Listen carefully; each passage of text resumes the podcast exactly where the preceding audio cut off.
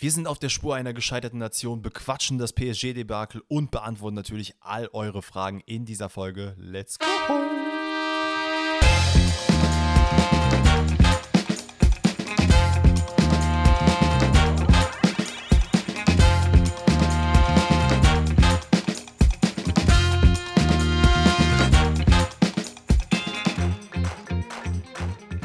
Grüezi miteinander, herzlich willkommen zu einer neuen Episode Pfosten rettet. Heute an einem Donnerstag, an dem sich wahrscheinlich die gesamte Nation die Frage stellt, was erlauben Deutschland? Drei Turniere, immer dieselbe, aus in der Vorrunde. Was erlauben Deutschland? Dieser ganzen Frage oder diesen ganzen Fragen gehen wir natürlich auf den Grund, aber wir wollen natürlich hier schön am Skript, ne, imaginären Skript bleiben und fragen erstmal den Alex. Hör mal, wie geht's dir, Jung? Imaginären Skript. Also ich habe mir auf jeden Fall ein bisschen was aufgeschrieben. Ich hoffe, du auch. Mir geht es wundervoll. Erst recht, wenn ich wieder dein schönes Gesicht hier im Discord sehe. Oder in Discord, nicht im Discord, damit wir heute wieder ein bisschen über Fußball quatschen können. Ich habe auf jeden Fall Bock. Mir geht's super und äh, ja, das, obwohl es die ganze Zeit regnet. Ich habe ja schon öfter gesagt, ich finde es eigentlich sehr, sehr geil, aber ich merke so um mich rum ist jetzt viel so. Sommerdepression so mäßig so. Wo ist der Sommer hin? Ich will mein Eis essen, ich will mal hier wieder rausgehen und so. Und ganz ehrlich. Ja, das, ist wirklich die größte, das ist wirklich die größte Lüge, wenn Leute das sagen. Ne? Ja, und ganz ehrlich, ich brauche sie überhaupt nicht. Ne? Ich habe jetzt äh, zum ersten Mal wieder Tennis gespielt mit einem Kumpel von mir am Dienstag oder so. Das war übertrieben geil. Also werde ich auf jeden Fall nochmal machen. Danach war meine Schulter ein bisschen schau, weil ich äh, Aufschläge machen musste natürlich. Aber äh, war sehr, sehr geil, auch in der Halle so. Also richtig, richtig killer. Und deswegen bin ich in einem sehr, sehr guten Mut. Wie geht's denn dir? Also Sommerloch, wie gesagt, halte ich für den größten Bluff überhaupt, denn ja. äh, ich kann mich noch daran erinnern, vor drei, vier Wochen, als es gefühlt 50 Grad draußen war, da war jeder, es ist viel zu heiß, ich kann nicht draußen sein, wann kommt denn wieder der Regen, wann wird es wieder kühler? So, also von wegen Sommerloch, ne, das gebe ich nicht. Am schlimmsten ich sind die Leute übrigens, die äh, hier immer, äh, wo ist denn der Klimawandel dann schreien? Digga, also ja, wann, Digga. wann war denn mal draußen, da hast du am, den Klimawandel. Am Sonntag ist halt 16 Grad in Köln. 16 Grad Mitte August. Wann war das mal so? Naja, das nur am Rande. Ja, das wird. Aber äh, alles in allem geht es mir sehr, sehr gut. Ich äh, will mal einen Shoutout kurz rausgeben an zwei Personen, die ich jetzt äh, nicht beim Namen nennen werde, aber die netterweise zu mir gekommen sind, mich entweder auf der einen Seite auf Instagram angeschrieben haben oder aber auch äh, erkannt haben und angesprochen haben, als ich am Dienstag ein Testspiel hatte. Denn ne, ihr wisst es mittlerweile, ich habe wieder ein bisschen angefangen rumzukicken und hatte am Dienstag das Vergnügen, ähm, auch mal wieder auf dem Platz zu stehen und ein paar Minuten zu kicken. Hat mich auf jeden Fall sehr gefreut. Ich muss auch sagen, ich war peinlich berührt im Nachgang und auch währenddessen und wusste nicht so richtig, wie ich damit umgehen soll. Also offensichtlich bin ich noch nicht so fame wie Alex, dass ich das so mal locker einfach abfrühstücke ah, okay. und mit den Leuten quatschen kann. Okay, Alter, als ob mir das jetzt hier so, weiß ich nicht, fünfmal am Tag passiert oder so. Nee, nee, nee. Also äh, deswegen für denjenigen, der mich angesprochen hat, äh, bitte verzeih mir, wenn ich nicht äh, händeringend zu dir rumgelaufen bin, dich umarmt habe und keine Ahnung was. Das war ein bisschen sehr, sehr komisch, die Situation für mich, denn äh, das ist alles noch Neuland, muss ich sagen.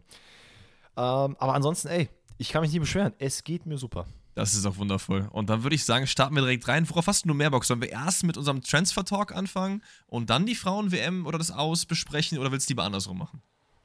Ich würde vorschlagen, wir machen erst die Transfers, weil okay. wir haben natürlich auch ein, zwei Fragen gehabt, die Richtung Frauen-WM waren, wer denn jetzt Favorit ist, wie wir das generell analysieren können. Dann können wir das alles in einem abfrühstücken, haben einen schönen Flow rein und würde demnach sagen, wir fangen mit den Transfers an. Dann machen wir das doch. Ähm, womit fangen wir denn an? Wir haben wieder eine sehr, sehr lange Liste, weil es ist mal wieder ein bisschen mehr passiert. Ähm, deine Liste war auch ein bisschen länger, deswegen, falls mir irgendwas durch die Lappen geht, kannst du ja dann gerne Bescheid sagen. Ich würde sagen, wir starten mit äh, allem, was Bundesliga ist, erstmal wie immer, oder? Das können wir sehr gerne machen. Easy. Dann fangen wir an mit einem sehr, sehr nice Transfer, wie ich finde zum Beispiel. Ähm, Kerem Demirbay ist zu Galatasaray Istanbul gewechselt und die rüsten halt komplett auf. Wir haben es in den vergangenen Wochen sehr, sehr oft schon besprochen. Hier mal ein Transferchen da, mal ein Transferchen in die Richtung Super League, die meisten davon allerdings zu Gala. Ähm, und Demirbay ist der nächste. 4 Millionen zahlt man ungefähr plus Boni. Und das ist ein super Transfer. Also Demirbay hat es bei Leverkusen halt nicht ganz geschafft immer, finde ich. Mhm. Aber generell ein sehr, sehr guter Fußballer und damit kriegt Gala auf jeden Fall einen sehr, sehr niceen 6er, 8er, 10er, kann er ja alles spielen. Ja, komplett. Und äh, nicht nur, dass man dem hierbei holt, für, für, sehr wenig Geld, klar. Der Mann ist auch ein bisschen in seinem Alter jetzt mittlerweile, aber man ist wohl noch an den Dombele dran. Und ich habe mir mal, was heißt die Mühe gemacht, aber ich habe mir mal angeschaut, wen Galatasaray denn sich jetzt so geholt hat. Und wenn man sich das anguckt, dann hat man da schon eine wilde Startelf. Also es wirkt so ein bisschen wie, ähm, FIFA All-Stars, muss ich ehrlich sagen. Ja. Aber du hast im Sturm Icardi. Du hast auf dem rechten Flügel ähm, Wilfried Zaha. Du hast im ZOM hast du Saniolo. Du hast eine Doppelsechs, die theoretisch gesehen aus den Dombele und Demirbay entstehen, äh, bestehen könnte. Die kann aber genauso gut aus Torreira entstehen, der ja auch dahin gewechselt ist von Arsenal vor ein, zwei Jahren. Ähm, du hast noch einen Oliveira, du hast du noch da. Links hinten hast du Angelino. Wenn du dann noch einen Dombele holst, also das ist richtig wild, was Gala sich da zusammengebastelt hat, muss man echt sagen. Und das überraschenderweise für unglaublich wenig Geld. Ich glaube, man hat jetzt Transferausgaben von ca. 13 Millionen, was vielleicht für den Verein ein bisschen, also klar, das kannst du jetzt nicht vergleichen mit Premier League, aber grundsätzlich, du hast so viele ablösefreie Deals geholt. Das ist grandios. Absolut, absolut. Ich habe jetzt noch gelesen, dass äh, das angeblich an Pepe oder Pepe dran ist von Arsenal. Was ich auch absolut crazy finde, wenn die sich den leisten könnten. Aber anscheinend gibt es da irgendwie mhm. Gespräche drumherum. Also die Super League rüstet auf und ich finde es äh, sehr, sehr nice. Das ist auf jeden Fall wild. Ähm, next up in der Bundesliga yes. habe ich zumindest mir einen aufgeschrieben und das ist äh, Kamada. Der Mann steht wohl vor einem Wechsel zu Lazio Rom. Ähm, das Ganze ist gerade noch so ein bisschen, ich will nicht sagen in der Gerüchteküche, sondern so ein bisschen fortgeschrittenen Gerüchteküche, das ist schon so langsam aus dem äh, Fenster raus. Ne? Der Kellner nimmt sich schon den Teller und weiß ganz genau, ah, hier hinten ist der Gast und der Gast ist Lazio Rom. Und man muss ehrlich sagen, das ist irgendwie nicht der Deal, den man sich vorgestellt hat. Nee, gar nicht. Also nachdem jetzt irgendwie AC Milan ja sehr, sehr lange in der Pole Position schien, nachdem man auch mal über Dortmund geredet hat, das ist alles äh, auf jeden Fall eine Stufe höher, nicht nur vom, ähm, Spiel, von der spielerischen Qualität der Vereine, sondern natürlich auch für mich zumindest von wie sehr ich die Vereine halt fühle. Also Dortmund, brauchen wir nicht drüber reden, einer der coolsten Vereine Deutschlands natürlich, aber auch Milan, äh, sehr, sehr nice in Italien unterwegs. Und ich muss ehrlich sagen, bei Lazio habe ich immer, liegt halt auch daran, dass der Verein auch so ein bisschen, nicht der Verein, aber auch die Fanszene teilweise sehr im rechten Milieu halt angesiedelt sind, dass ich da irgendwie immer so ein bisschen so leicht Bauchschmerzen habe. Deswegen, Kamada so ein geiler Baller, hätte ich gerne woanders gesehen. Ich weiß nicht, wie es da dir geht. Ja, doch, absolut. Und ich, äh, es war ja auch zwischenzeitlich Benfica im Gespräch, wo auch Stimmt bei vielen Vereinen war es ja so, dass man dachte, okay, das geht jetzt wirklich auf die Zielgerade und da passiert jetzt noch was. Ich weiß noch, ganz am Anfang war Manchester United auch mal im Gespräch. Und also es kann ja wohl nicht per se an den Mannschaften liegen, dass die irgendwann sagen, okay, wir springen ab, aus welchen Gründen auch immer.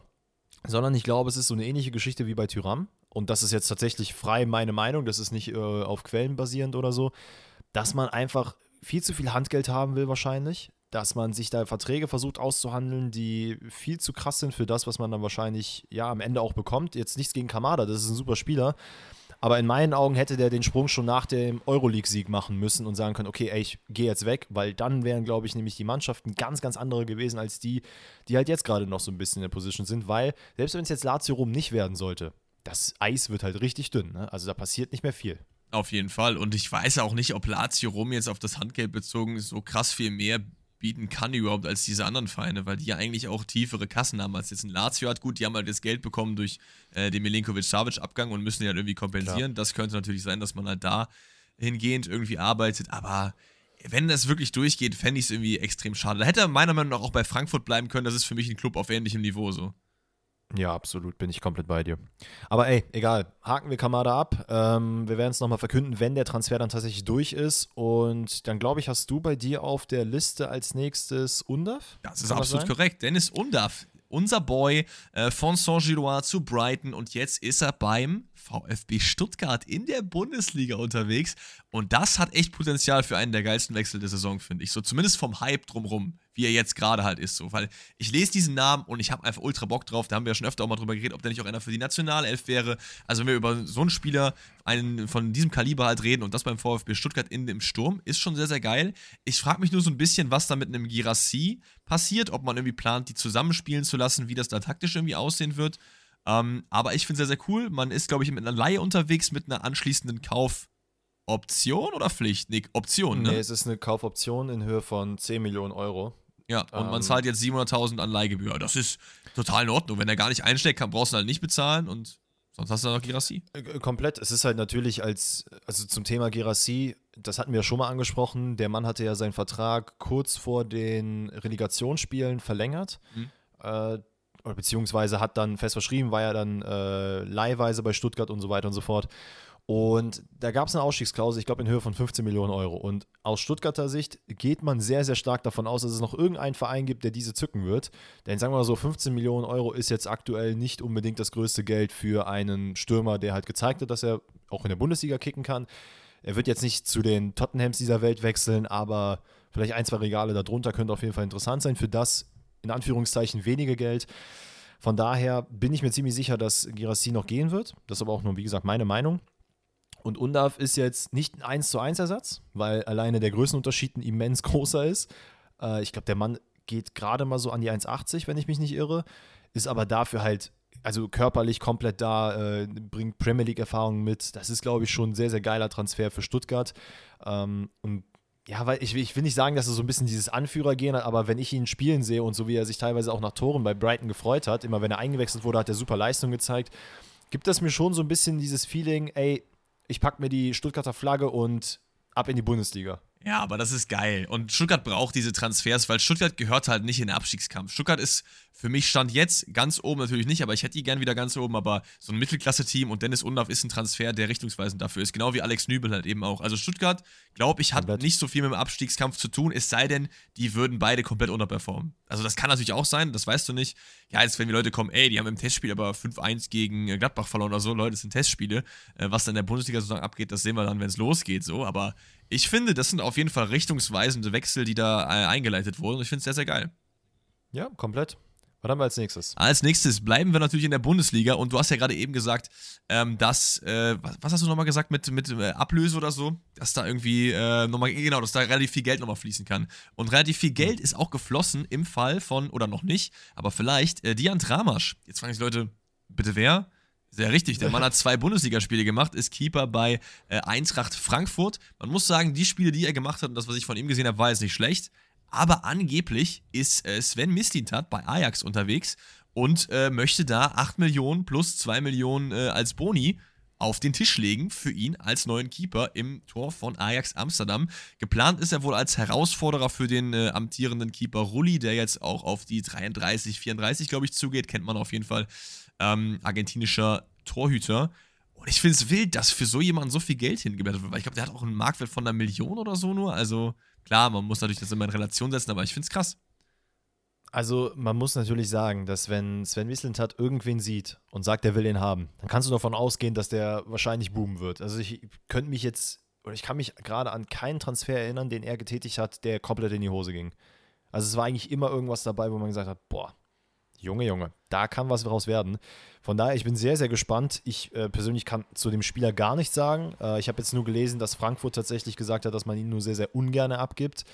Ähm, aber ey, who knows? Also ich bin, ich werde auf jeden Fall ein bisschen mal auf Ajax gucken, wie der Mann sich entwickeln wird. Absolut. Und, und auch können wir direkt im selben Kosmos bleiben, denn Mislintat ist ebenfalls dazu bereit, äh, beim VfB zu wildern. Da haben wir eben im Vorgespräch gar nicht drüber geredet. Aber es ist wohl so, dass der junge Mann oder nicht mehr ganz so junge Mann, äh, Hiroki Ito auch zu Ajax Amsterdam lotsen will. Den äh, wollen die Stuttgarter aber auf jeden Fall behalten. Da stehen gerade 15 Millionen, glaube ich, im Raum. Ja, das wäre äh, sehr, sehr traurig, den zu verlieren, weil ich finde, Ito ist so bei Stuttgart in der letzten Saison so einer dieser Unsung Heroes gewesen. So jemand, der halt nicht so viel Spotlight halt hatte, aber der es schon sehr, sehr gut gemacht hat in der Innenverteidigung. Man, natürlich bekommt man auch gut Geld, aber wenn Mavropanos, der ja auch noch gelingt wird mit was weiß ich wie und noch wem, ähm, auch noch geht, dann brauchst du dann noch eine komplett neue Innenverteidigung. So, ne? Das wäre halt schon nicht so geil. Ich meine, das Transferfenster ist noch ein bisschen offen, aber es ist halt nie von Vorteil, wenn du noch innerhalb der oder wenn du innerhalb der Saison, die ja am, ähm, ich weiß nicht, ich glaube jetzt in 12, 13, 14 Tagen oder so. Ich glaube, um 18 geht es, glaube ich, los. Ja. ja, guck mal, dann haben wir 15 Tage. Wenn du da jetzt noch keine Innenverteidigung hast, ähm, das wird schwierig. Und deswegen bin ich mir auch nicht sicher, ob das tatsächlich passieren wird. Wenn doch, ey, dann bin ich gespannt, was Stuttgart da machen wird, weil, wie du gesagt hast, ne, wenn du Mafropanos dann auch noch verlierst, dann verlierst du einfach zwei deiner äh, Verteidigungssäulen und mh, das ist halt vielleicht nicht so geil kurz vorm Start. Die Leute, die dann jetzt eventuell dazukommen sollten, haben ja nicht in der Vorbereitung damit gemacht. Mm, das stimmt, ja. Das, das darf man, ich glaube, das unterschätzt man auch als gemeiner Fußballfan halt auch immer so, wie wichtig das ist, sich mit deiner Mannschaft auch wirklich einzuspielen. Ne? Klar gibt es halt Leute, die in ein Team reinkommen und es klappt super, wie zum Beispiel jetzt Minjay bei, bei den Bayern so, ne? Aber das ist halt nicht immer so der Fall. Und deswegen wäre es da gut, wenn man da relativ schnell handelt. So, Innenverteidigung, Bundesliga, gehandelt. Das passt doch alles auf Bernardo, den man schon aus der Bundesliga kennt. Ist ein, vielleicht so ein bisschen unter einem Radartransfer, weil sie nicht so die ganz großen Millionenbeträge äh, aufruft. Ist mittlerweile bei Bochum unterwegs. Vertrag bis 25, kennt man ehemals bei Leipzig gespielt. Ähm, ist eingeplant für links in der Dreierkette, ist ein Linksfuß, ist ein relativ schneller Spieler und man bezahlt, glaube ich, knapp unter einer halben Million, also 500.000 ist so die kolportierte Summe. Der Mann ist 28, ist genau die Transfer, die, genau die Riege, die der VfL Bochum braucht, um in der Liga zu bleiben. Äh, Finde ich einen sehr, sehr guten Transfer. Ja, bin ich komplett bei dir. Wir haben jetzt gerade schon äh, Innenverteidiger angesprochen, da können wir eventuell auch gerade kurz bleiben. Denn Van der Veen, äh, den Mann, den ich so ein bisschen als Breakout-Star der letzten Saison gesehen habe, oder auch Spieler, der ein bisschen under the radar geflogen ist, der eine sehr, sehr gute Leistung gezeigt hat, äh, steht wohl kurz vor einem Wechsel zu Tottenham. Da werden jetzt so langsam die Zahlen äh, deutlicher und auch die Gerüchte ein bisschen klarer. Der Mann soll wohl für 40 Millionen dorthin wechseln. Ist für, in meinen Augen für ihn persönlich ein fairer Schritt ich glaube auch, diese Top, Top, Top-Mannschaft, ähm, das macht noch keinen Sinn. Aber Tottenham, da sehe ich ihn gut aufgehoben. Absolut, absolut. Ähm, ich überlege nur gerade, wer ist denn bei Tottenham sonst in der Innenverteidigung? Romero, ne, spielt bei Tottenham. Und sonst haben die doch keinen, oder zumindest nicht soweit ich weiß, keinen so richtig gesetzten Star.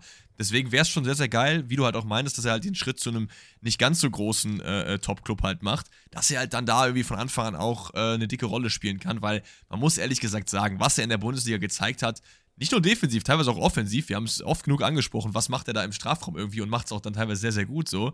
Ähm, finde ich sehr, sehr geil, dass er zu Tottenham gehen würde, auch wenn ich jetzt den Verein Tottenham an sich nicht so cool finde, aber man muss ehrlich gesagt sagen, von Wolfsburg zu Tottenham, das passt auch irgendwie, ne? Ja, fair. Und ich glaube, gegen Leute wie Eric Dyer oder Davidson Sanchez, ich meine, er steht so, also Davidson Sanchez steht sogar, glaube ich, äh, noch kurz vorm Abgang da hast du jetzt auch nicht die immenseste äh, Konkurrenz. Ähm, du hast noch einen Tanganga, der aber jetzt auch so, weiß ich nicht, da wurde viel, hat, hat man sich viel versprochen, aber bisher ist da noch nicht so viel passiert. Kann ich mir schon gut vorstellen, dass er da direkt gesetzt ist von Anfang an und dann, ja, auch zu seiner erhofften Spielzeit kommt in der Premier League. Was natürlich immer von Vorteil ist, weil das passiert nicht vielen Spielern, die dann in die Premier League wechseln, dass sie auch direkt Spielzeit bekommen. Das ist absolut richtig. So, was haben wir noch auf dem Radar, Bundesliga-mäßig? Wir haben äh, Silva, der zu Sociedad ausgehen wird. Leipzig und Sociedad auf jeden Fall äh, Match made in heaven. Da war ja auch Sirlot, meine ich auch, ne? Die haben den doch auch dahin ausgeliehen, mhm. oder? War das nicht so? Ja, es ist wieder ja, eine Laie inklusive Kaufoption von 15 Millionen Euro.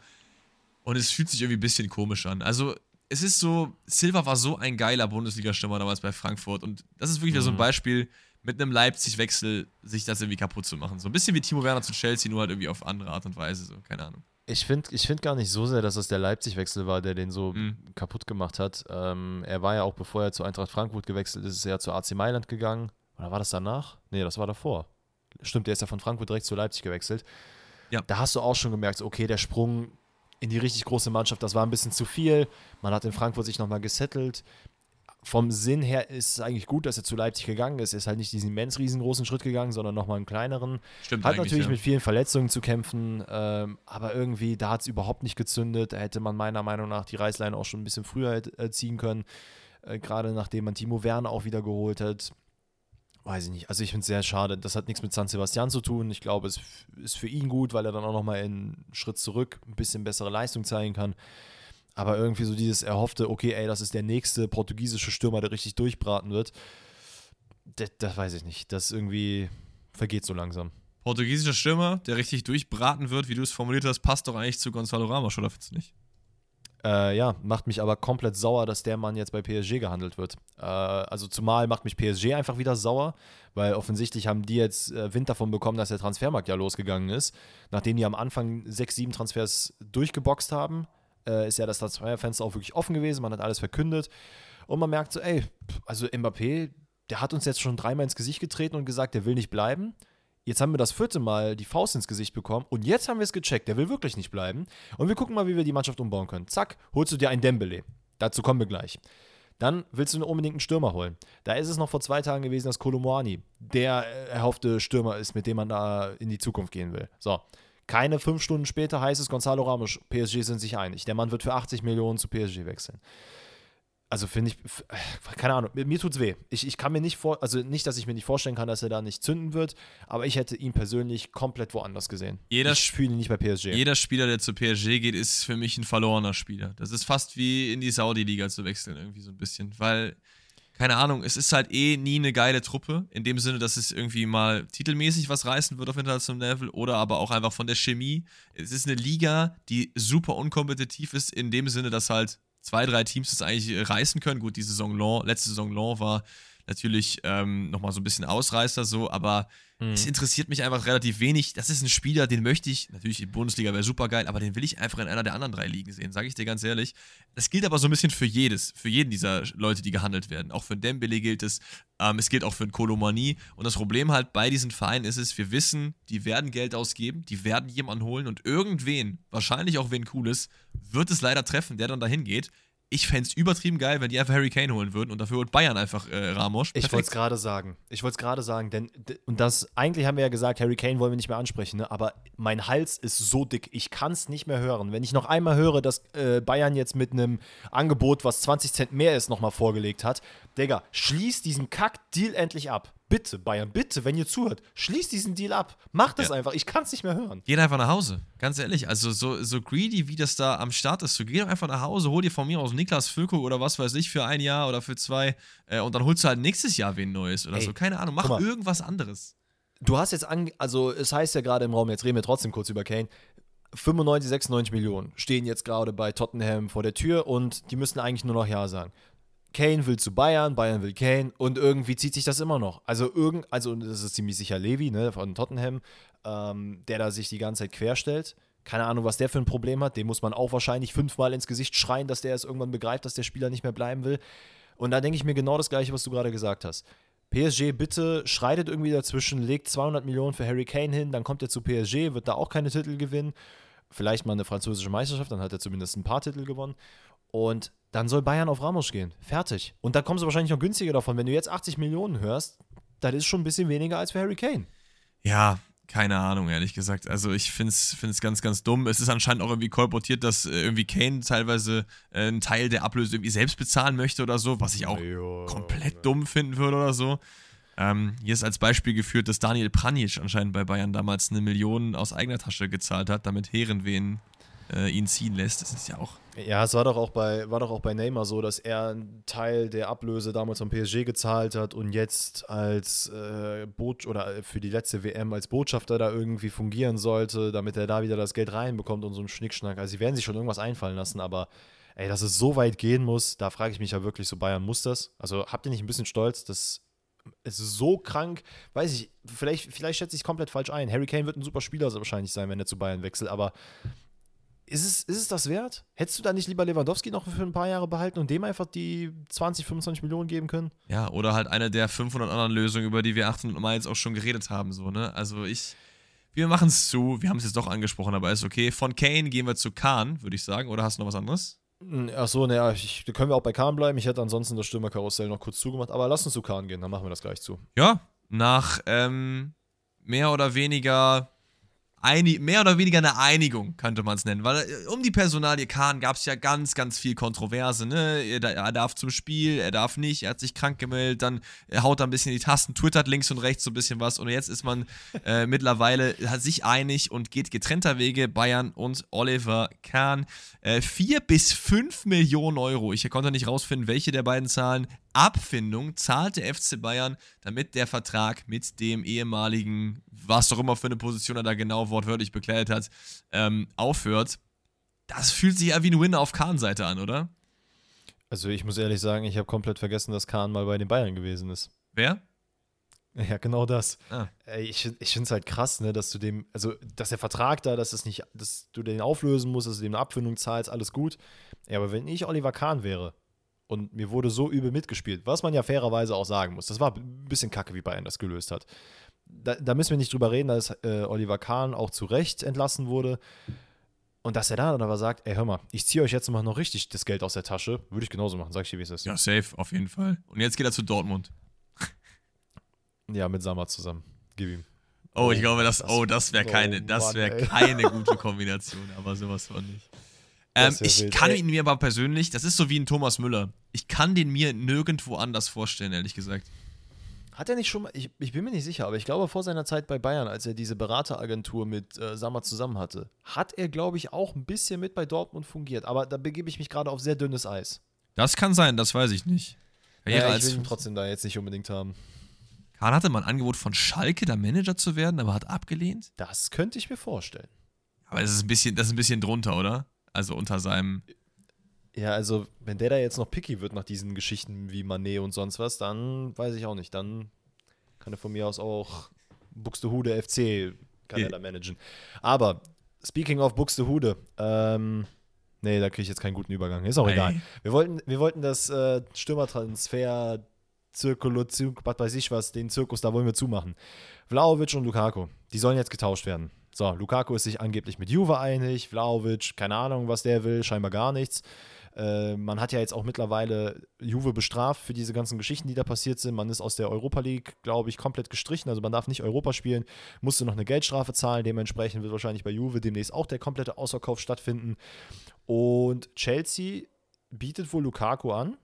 Plus, ich weiß nicht, ich glaube, es waren 40 Millionen oder sowas, die dann nochmal oben drauf gezahlt werden, dafür, dass Vlaovic schon zu Chelsea kommt. Ich glaube, es war, ich so. ich ja, glaube, es war andersrum. Ich glaube, Juve möchte 40 und nicht, dass Chelsea das angeboten hat. Ich glaube, es war so rum, dass die halt äh, das noch nicht irgendwie äh, losgetreten haben. Von mir aus. Aber auf jeden Fall Lukaku plus 40 für Vlaovic und da frage ich mich so ein bisschen, wofür? Gebt den doch einfach ab. Braucht ihr jetzt so zwingend einen Stürmer? Ihr habt doch Leute dort. Ihr habt doch Leute geholt. Wofür wollt ihr jetzt noch einen Vlaovic holen? Ihr habt Nicolas Jackson da jetzt, ihr habt einen Broja da, ihr habt so viele Leute, die da vorne in der Offensive spielen. Gebt doch Lukaku einfach ab, ist doch egal. Ja, keine Ahnung. Es ist auch ein bisschen marketingmäßig, glaube ich, so, dass du halt immer dann auf der anderen Seite, das geht ein Stürmer, du willst einen Stürmer verkünden, so. Und Nicolas Jackson war, so cool der auch ist, natürlich nicht so der, der Publicity-Move Nummer eins, ne? Und so ein Dusan Vlaovic, der ja schon einer der Top 3 Leute ist, die gerade überall gehandelt werden, ne? Kolumani, Kane, Vlaovic, wir haben es doch bei den Bayern oft durchgesprochen, so durchexerziert. Ah, Ich muss auch sagen, warum würde Vlaovic jetzt zu Chelsea gehen? Das ist auch, jeder, der zu Chelsea geht, ist auch ein bisschen, klar, du läufst dem Geld so hinterher, aber wie geil wird es da sein? So, ich, ich weiß es nicht, ich fühle es nicht. Ey, ich habe ich hab auch keinen Bock Auf- mehr auf die Stürmer. Für Lukaku aber finde ich es eigentlich ganz gut, ehrlich gesagt, um jetzt mal die andere Seite zu beleuchten, weil neues Umfeld, komplett neuer Verein, du bleibst aber trotzdem in einer Liga, die dir eigentlich sehr am, am Herzen ist, glaube ich, weil er äh, mochte die Liga eigentlich schon, bis auf diese ganzen Mhm. Fan, Fansachen, die da passiert sind. So, ich verstehe auch nicht, warum Leute wieder jetzt um die Ecke kommen und sagen, was für ein Söldner. Digga, er wurde jetzt auch nicht so geil behandelt von diesen beiden Vereinen so. Warum würde er jetzt bei einem von den beiden weiterspielen, Inter und Chelsea? Deswegen, also, geh von mir aus zu Juve, aber von mir aus auch ohne Vlaovic. Ja, da bin ich komplett bei dir. Und hast, du hast wahrscheinlich keine Transfers mehr auf deiner Liste, oder? Richtig. Dann würde ich sagen, machen wir noch mal ganz kurz unsere Daily Saudi News. Denn Ah. äh, ich habe es euch schon oft erzählt, wenn man nicht weiß, wo sie hingehen, gehen sie nach Saudi-Arabien. Und offensichtlich ist das bei Kessier der Fall, der jetzt, wo man sich auch gefragt hat, okay, was passiert jetzt mit dem? Der ist bei Barca im Mittelfeld nicht gesetzt. Wo geht er hin? Zack, wird wieder von Al-Ali, Al-Hilal, wer auch immer es ist. Mittlerweile muss ich auch ehrlich sagen, ist mir das fast egal. Äh, ein Angebot bekommen. Verratti steht wohl auch vor einem Abgang äh, vom PSG, wenn das nicht sogar mittlerweile fix ist, da bin ich mir jetzt nicht ganz sicher. Und das Witzige war, der Berater von ihm oder der ehemalige Berater von ihm hat einen echt sehr, sehr nice Kommentar gedroppt, dass er einfach gesagt hat, Verratti hat einfach keine Eier, der hätte einfach jetzt seinen Vertrag noch ein, zwei Jahre aussitzen sollen, hätte da das Geld bekommen und hätte danach zu Barcelona wechseln können und wäre oder hätte Karriere machen können. Ob das jetzt darauf bezogen war, dass er seinen, hätte Vertrag, seinen Vertrag hätte äh, ausfüllen, nee, erfüllen sollen, oder ob er ihn hätte vorher nicht verlängern sollen, bliblablub. Äh, Im Endeffekt, das Ende der Geschichte ist, geh nicht in die Saudi-Liga, sondern du hättest es auch einfach chillen können und zu Barca gehen können. So. Ja, schon. Ne? Also guter Kommentar an dieser Stelle. Auch ein Cassier, der Mann ist 26 Jahre alt. Klar, es hat jetzt bei Barca nicht funktioniert, aber dann geh doch zu einem anderen Verein. Geh von mir aus zurück zu Milan, geh zu, von mir aus auch zu Lazio oder so oder zu irgendeinem Verein auf diesem Niveau so, aber nicht in die Saudi-Liga. So, alle einfach weg. Alle einfach weg. Das Hast du, noch, hast du noch mehr Daily Saudi News oder war das das? Nee, das waren die zwei Big News und dann, keine Ahnung, wird ja sowieso jeder und keiner da wieder gehandelt. Von daher. Komm, ich würde sagen, transfermäßig sind wir äh, am Ende angekommen und können, ich wollte gerade sagen, zu einem schöneren Thema kommen, aber irgendwie auch nicht. Die Frauen-WM ist äh, für Deutschland nach drei Spielen zum ersten Mal seit Anbeginn der Zeit gefühlt, wahrscheinlich ist das sogar wirklich so, vorbei. Denn man scheidet in der Gruppe aus und zwar, Danny, gegen wen? Sag es mir. Gegen Südkorea. Oh, Junge, da kriegt der Man Toni groß Flashbacks. Flashbacks. Also, ich meine, wir haben jetzt mittlerweile das Triple, ne? Also U21, die Herren, die Damen, alle in der Vorrunde raus. Und ich sag's mal so, bei den Herren war es, wo man wirklich gesagt hat, Alter, das war grottenschlecht. Bei der U21 hat man sich gedacht, mh, hm, ja, okay, das war jetzt auch nicht unbedingt gut, neuer Trainer, dies, das, Ananas. Und bei den Frauen muss man ehrlich sagen, man hatte Hoffnung. Gerade nach dem ersten Spiel, was 6 zu 0 ausging, haben wir gesagt, okay, alles klar, die buttern jetzt hier durch. Gegen Kolumbien hat man ein gutes Spiel gemacht, sehr unglücklich in der letzten Minute verloren. Aber das, was man da jetzt gezeigt hat, wo man eigentlich fest davon ausgegangen ist, okay, so wie Südkorea gegen Marokko gespielt hat, das wird nichts. Die werden da sich nicht irgendwie groß aufbäumen oder irgendwie sich gegen Deutschland wehren können. Das wird wahrscheinlich ein Schlachtfest. Aber auch da, Mr. und Mrs. Cocky aus Deutschland ne, wurden Lügen gestraft und Südkorea hat sich aufgebäumt und gesagt, ey, ganz ehrlich, so nicht. Man muss auch sagen, aber trotzdem ist es, man ist komplett verdient raus, auch wenn du das natürlich jetzt in sehr positivem Licht über die ersten beiden Gruppenspiele natürlich gesagt hast. So, ich finde es total in Ordnung, dass man sich in dieser Gruppe nicht durchsetzt.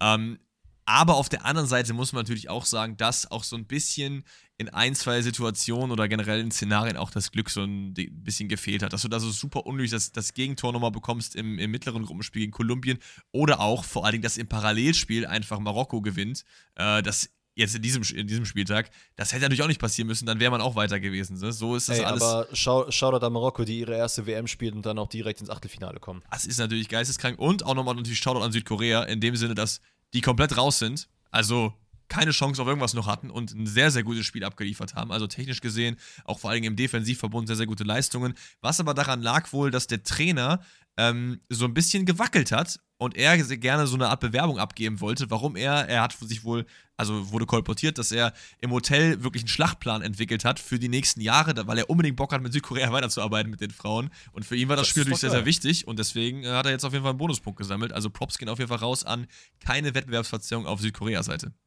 Ja, komplett. Und das hat man auch im Spiel hinweg gesehen. Klar, am Ende waren es ein paar Szenen, wo man eventuell hätte drauf gucken können und sagen, ja, die spielen jetzt auf Zeit, aber im Endeffekt waren es dann entweder wieder richtige Verletzungen oder selbst wenn, man hat sich da irgendwie 20 Sekunden rausgeholt. So, am Ende hat es irgendwie eine Nachspielzeit von 46 Minuten gegeben. Ich glaube, eine koreanische Spielerin ist ja sogar äh, mit einer Trage vom Platz ge äh, gegangen, wenn ich mich nicht komplett irre. Ich konnte das Spiel leider nur so halb verfolgen. Ähm, habe mir aber natürlich alles im Detail nochmal angeguckt und durchgelesen. Und vielleicht gehen wir mal ein bisschen ins Spiel rein. Ähm, denn man muss echt sagen, scheinbar hatte Deutschland ja so ein bisschen diese Unsicherheit gemerkt. Das ist so, hm, okay, das ist zwar Korea, aber ey, was ist, wenn wir jetzt hier rausfliegen? Was ist, wenn die jetzt 1-0 in Führung gehen? Und Korea hat es gerochen und ist komplett mit Druck reingegangen, hat relativ früh eine richtig, richtig dicke Chance. Und relativ früh fällt auch das 1-0. Es ist die fünfte Minute, wo Deutschland in meinen Augen auch wirklich so maximal katastrophales Stellungsspiel hat. Ich habe mir extra einen Screenshot gemacht, um zu zählen, wie viele Spielerinnen tatsächlich auf einer Kette sind. Und das sind 1, 2, 3, 4, 5, 6, 7 Spielerinnen, die überall und nirgendwo stehen. Also ich sehe gerade, ich kann leider nicht äh, komplett erkennen, wer es ist, aber ich glaube, es ist Oberdorf, Dörbitz und äh, Hengering, die halt quasi direkt nebeneinander stehen. Dementsprechend den Platz für die Stürmerin von Südkorea komplett offen lassen. Also ich glaube, es ist sogar äh, Nee, Henrik, was habe ich Henrik gesagt? Hendrichs, ne? Ja, du hast ja. Hegering. Die gibt es auch noch. Es gibt Hegering, Marina ja, Hegering. Hegering. Ich ja richtig ausgesprochen. Okay, und Kati Henrichs, ja. Ja, danke an, äh, an Apple-Übersetzer und keine Ahnung was. Also, was mir hier für Namen teilweise ausgespuckt werden, ist wirklich wild. Da habt ihr übrigens naja. jetzt den Grund, warum Danny mal den Namen voll ausspricht. Es ist nicht, weil er es vergessen hat oder verwechselt, sondern es ist einfach, es weil er es. Es ist einfach Apple. Es ist einfach die Apple-Autokorrektur. Nee, aber äh, das ist wirklich Katastrophe. Es ist dann der eine Pass, der dann durchgespielt wird und äh, ich glaube, Sho Soyun ist es, die dann am Ende 1 gegen 1 gegen die Torhüterin steht und äh, ja, überlegen ist und das 1-0 macht. Und dann fing Deutschland richtig an zu schwimmen. Ja, man muss generell sagen, es ist halt ein sehr, sehr turbulenter äh, Beginn gewesen. Auch diese eine Chance, die du angesprochen hast, da hätte es auch schon easy 1-0 stehen können. Deswegen ist es zu diesem Zeitpunkt komplett verdient, dass Südkorea da ähm, nach vorne irgendwie auch viel gemacht hat und deswegen auch in Führung gegangen ist. Ich finde, nach dem Tor gab es dann zumindest ein, zwei Kombinationen, die ganz gut waren, aber das war nur so eine Phase von so fünf bis zehn Minuten, weil ich habe es natürlich in voller Länge gesehen mit meinem Vater. Aber danach, da ist dann dieses Angstessen Seele auf einfach reingekommen, ne? Überhastete Pässe im letzten Drittel. Ähm, also du hast halt generell zwei gute Pässe, der dritte war immer schlecht. Also wirklich immer. Mhm. So, das, das kannst du halt nicht machen. So kommt auch gar kein Flow rein. Dann dreh dich lieber um, spiel den Ball nochmal zurück und bau nochmal neu auf. So, aber es, es, hat halt einfach nicht funktioniert so. Plus, es war ja auch genau das gleiche, was man im zweiten Spiel gehabt hat. Als Kolumbien 1-0 in Führung gegangen ist, hast du gemerkt, wie Vogelwild teilweise die Bälle rausgeschlagen wurden. Ich hatte es ja auch am Montag gesagt Du hattest überhaupt keine Ruhe im Aufbauspiel. Du konntest gar keine Kombinationen starten.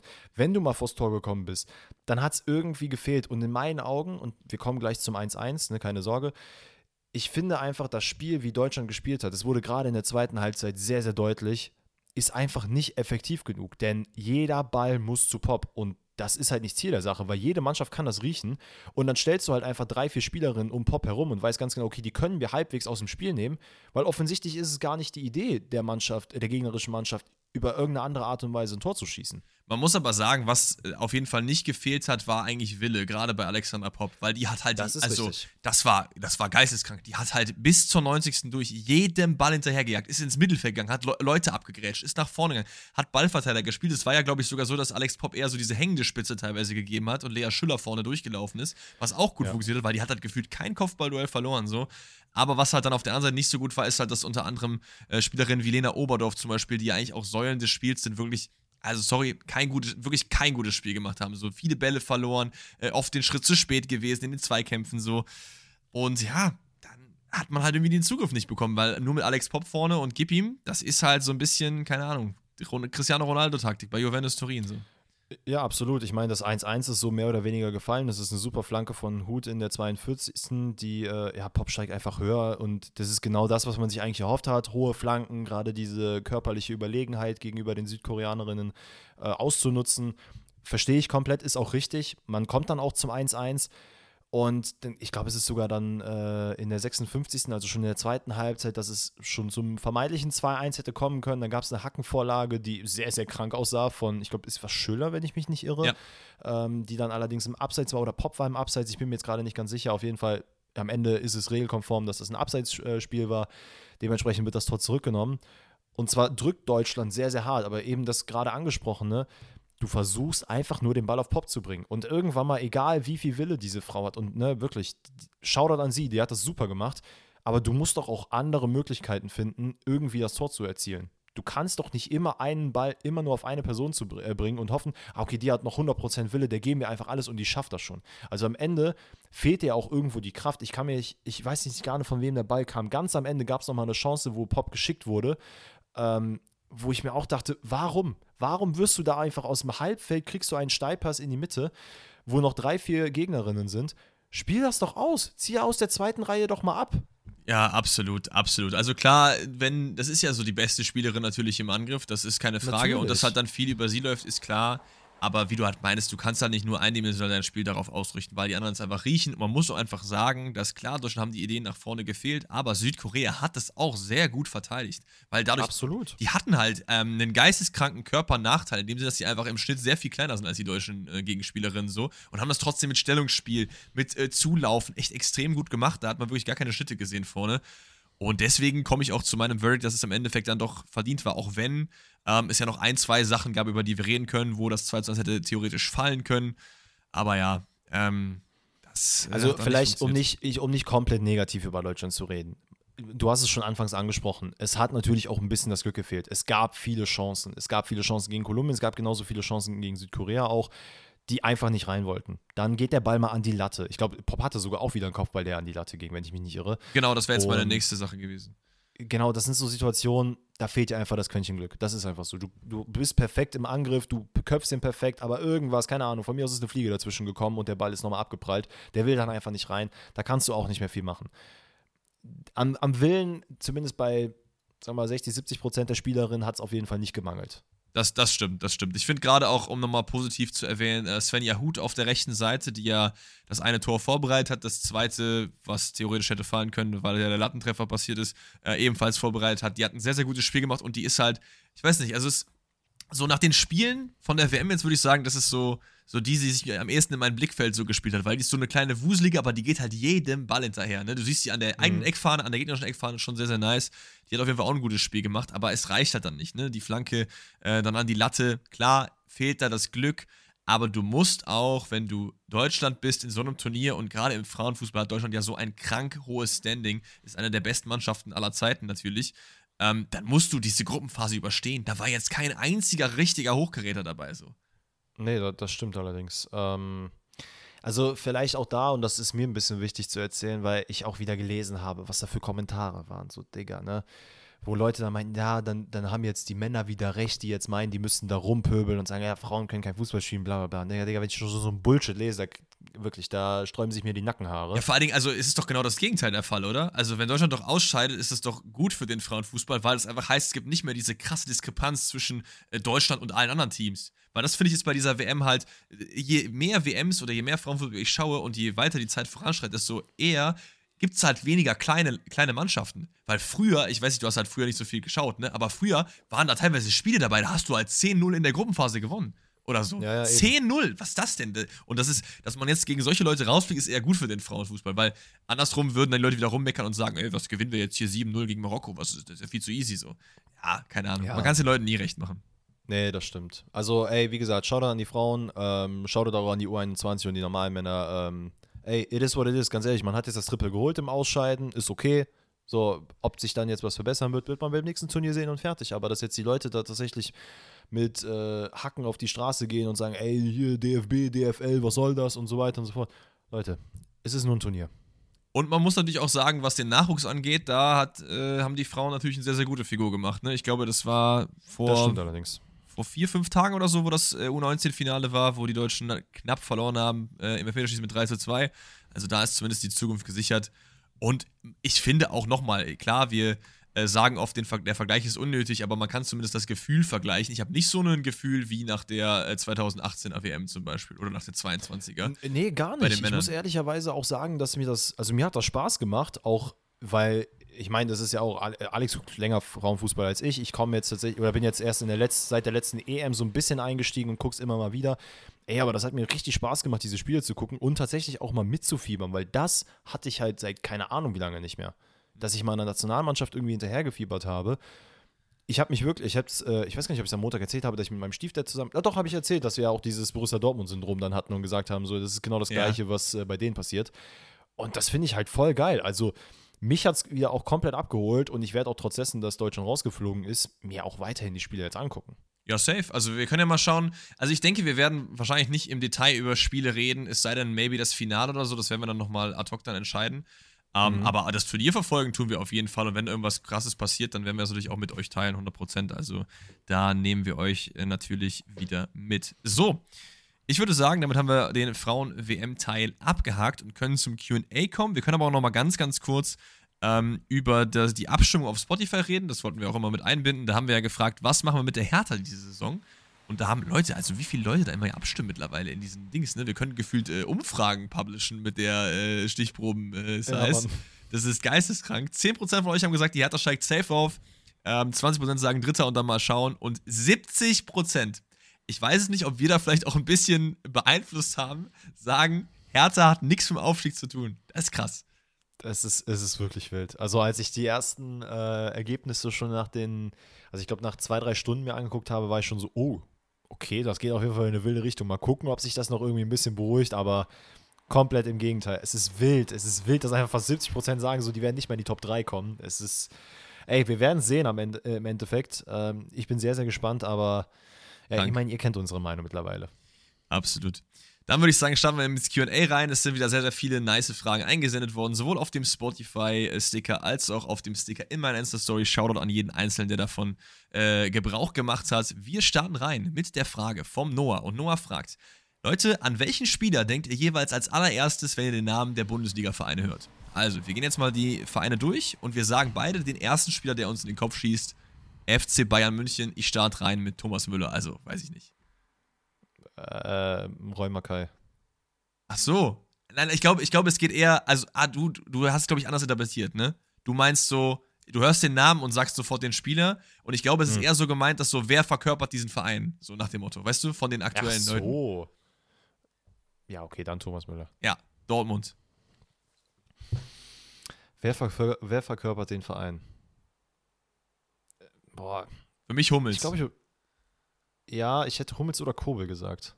Nicht Reus. Okay, ja, Reus hätte man natürlich auch, auch nehmen Ja, können. äh, ma- es ist ein fairer Case, aber. Nee, ich glaube, für mich, wenn ich so. Wenn ich so das Paradebeispiel Dortmund sehen will, dann glaube ich, sehe ich da Kobel. Leipzig. Timo Werner. Aber Ey. das ist auch tatsächlich einfach nur dem geschuldet, dass ich. Das ist auch wieder so, okay, was ist intuitiv mein erster Gedanke, wenn ich an Leipzig denke? ist für mich tatsächlich Willi Orban, weil der gefühlt schon seit immer da ist und auch immer eigentlich eine große Rolle gespielt hat. Äh, Union Berlin. Trimmel.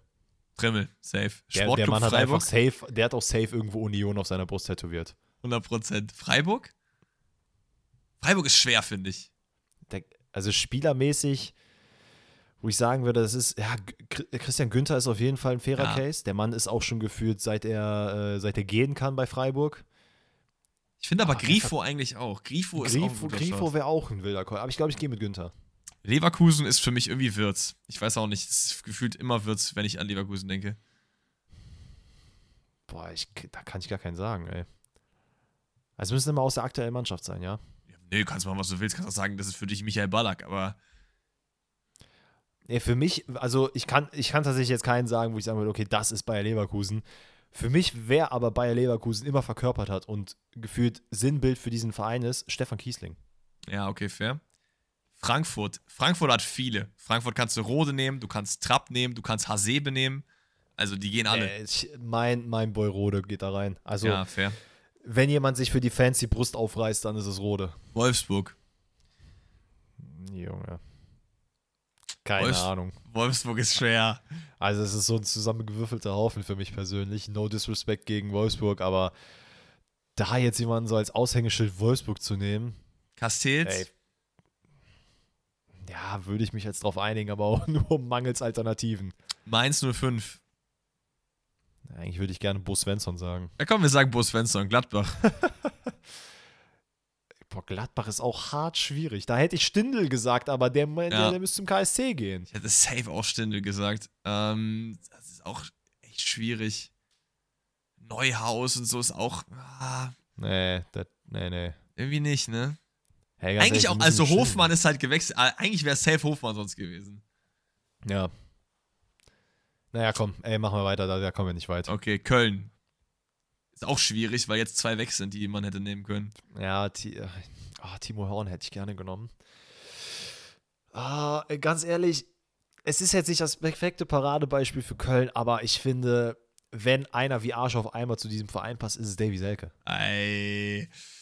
Weil, ich meine, wir müssen unseren Boy hier erwähnen. Also ja. ganz ehrlich, der ist auch, der verkörpert den Verein, der hat Bock auf den Verein, der, der ist genauso crazy wie die Stadt Köln. Also ganz ehrlich, Davy Selke ist mein Boy dafür. Komm, ich nehme Florian Kainz. Weil der auch oft overlooked wird. Der ist auch schon so lange bei Köln, der bringt immer Leistung so. Kann man auf jeden Fall nehmen. Hoffenheim. Digga, Hoffenheim. Wer ist denn für uns Hoffenheim? an wen denkst du da sofort? Kramaric eigentlich. Ja, eigentlich schon, ne? Ja. Also ich glaube, es ist doch der einzige Mensch, der diesen Verein wirklich so sehr liebt, als Spieler. Ja, Bremen ist Bremen Baumann ist Füllkrug. vielleicht noch. Ja, Bremen ist Füllkrug. Oh, stimmt. Safe, safe. Nee, Baumann. Nee, wir müssen Baumann bei Hoffenheim nehmen. Baumann hat, ist ein kranker Typ auch so. Ähm, aber bei ja, Bremen ist Füllkrug. Bei Bochum ist es Losia, finde ich, für mich. Für mich Riemann. Okay, fair. Augsburg? Junge, kein, keine Ahnung. Da habe ich jetzt echt gar keinen, den ich da jetzt nennen könnte. Komm, Udokai. Stuttgart? Äh, Nehme ich Endo?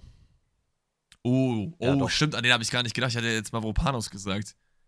Aber ja. Ich glaube, ich nehme Endo. Safe. Heidenheim. Ich finde einfach geil, ganz kurz, ich finde bei Endo auch einfach geil, dass er jedes Mal mit seinem, äh, ich weiß, wie nennt sich das, dieses, diesen Mundschutz, ja, ja. den er immer trägt. Ja, ja. Junge, das ist wie, als würde der jetzt gleich in den Käfig steigen und einfach dem nächsten Gegner auf die Nase hauen. Das äh, ist absolut richtig. Ähm, da haben wir Heidenheim. Ist für mich immer Tim Kleindienst. Also, du hast ja nicht so viel zweite Liga geschaut, aber der Mann ist einfach irgendwie irgendwie Heidenheim. Und äh, als letztes dann natürlich Darmstadt. Ich muss auch echt mal, habe ich mal gerade nebenbei den Kader aufgemacht, ehrlich gesagt.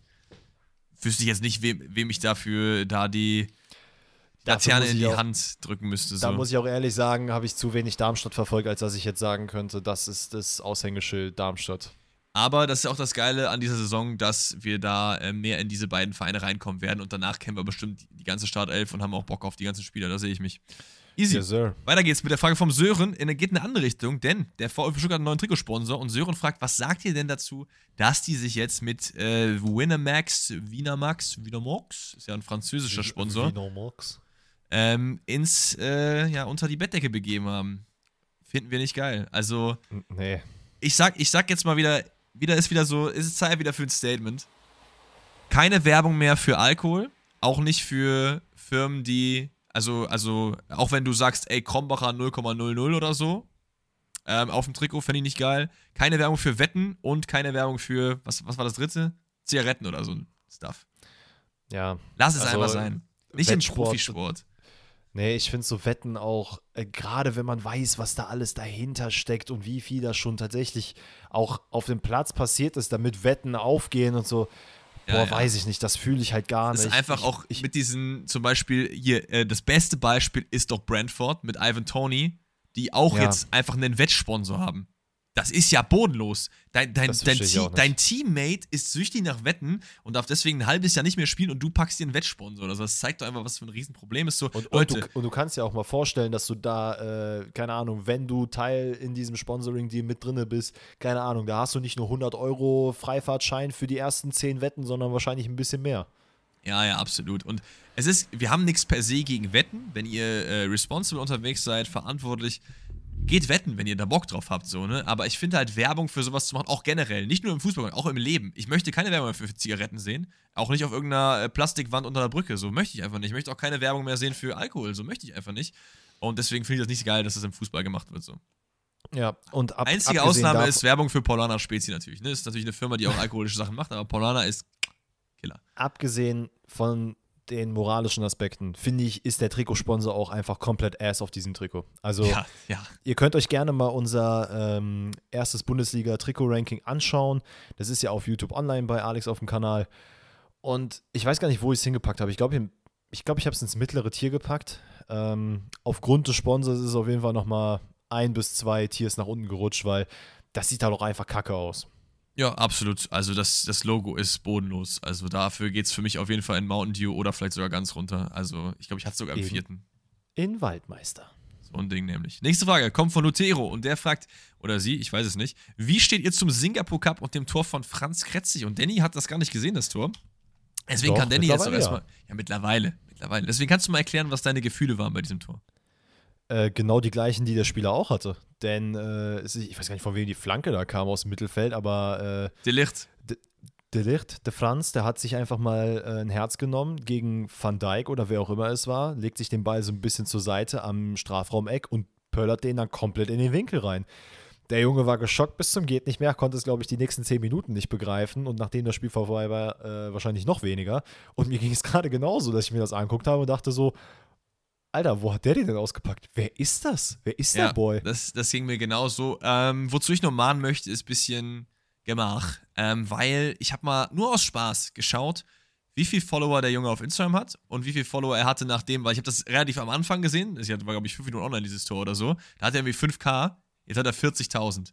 Also diese, wow. diese Hypes, die sich um sowas entwickeln, um irgendwelche Spieler, weil sie eine gute Aktion haben, gerade auch bei jungen Spielern, ich weiß, ich glaube, er ist 19, 20 oder so, ey, der mag ein super krasses Talent sein und es ist auch toll, dass die Bayern den halt fördern und so weiter und so fort. Aber Gemach, Gemach, wie bei Mokoku auch, alles mit alles zu seiner Zeit und dann wird das auch was. Das ist nur das, was das, ich da das mitgeben möchte. Das Verrückte ist auch noch, und das finde ich sehr, sehr sympathisch, ist, dass halt Spieler sich auch, die, die, müssen sich jetzt nicht so selbstbewusst wie ein Jude Bellingham schon mit gefühlt 14 war, da hinstellen und sagen, ey, guck mal, so, was, sowas kann ich, sondern der hat sich halt voll gefreut, der war geschockt, jeder ist zu dem hingegangen, hat den applaudiert und der war so, oh mein Gott, was habe ich gerade für ein Tor gemacht, wie geil war das denn? Ich habe ihm das Siegtor auch noch gemacht.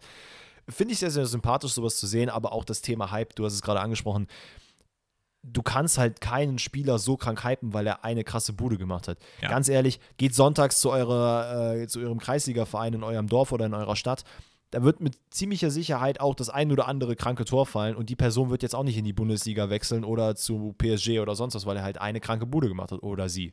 Das ist absolut richtig, ja. Weiter geht's. Maurice fragt, welcher ist für euch der coolste Transfer in Bundesliga Nummer 2 bis jetzt? Und Danny hat eben im Vorgespräch gesagt, er hat instant an wen gedacht. Jetzt bin ich gespannt. Wer ist es? Ja, natürlich ist es mein Boyferei. Zum HSV von Braunschweig. Uh, okay. Es ist keiner der großen drei. Okay. Wer, wer sind denn in den großen. Achso, Halstenberg? Halstenberg, Stindl. wer noch? Nee, Halstenberg, Stindl und äh, hier Dings Kruse.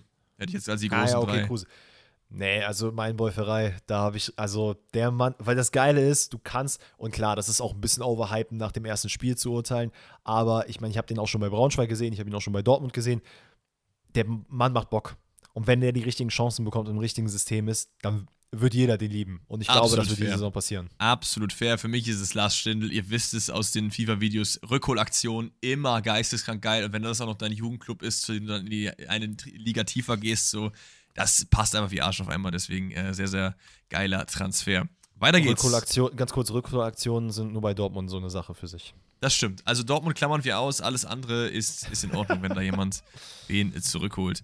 Stichwort Buffon Karriereende. Ist er für euch unter den Top 5 besten Keepern aller Zeiten? fragt der liebe Shorty. Der liebe Buffon ist mittlerweile, nachdem er nochmal ein Saudi-Angebot abgelehnt hat, weil war ja zumindest so die News, ob das jetzt der Wahl entspricht, ist dann immer mal dahingestellt, ähm, mittlerweile im Karriereende-Modus äh, angekommen. 45 Jahre alt, immer noch aktiv. Geisteskrank an dieser Stelle. Äh, vielen Dank für viele geile Momente. Buffon immer einer der coolsten Keeper auf jeden Fall gewesen, die man so zugucken konnte. Aber Ja, ist er Top komplett. 5?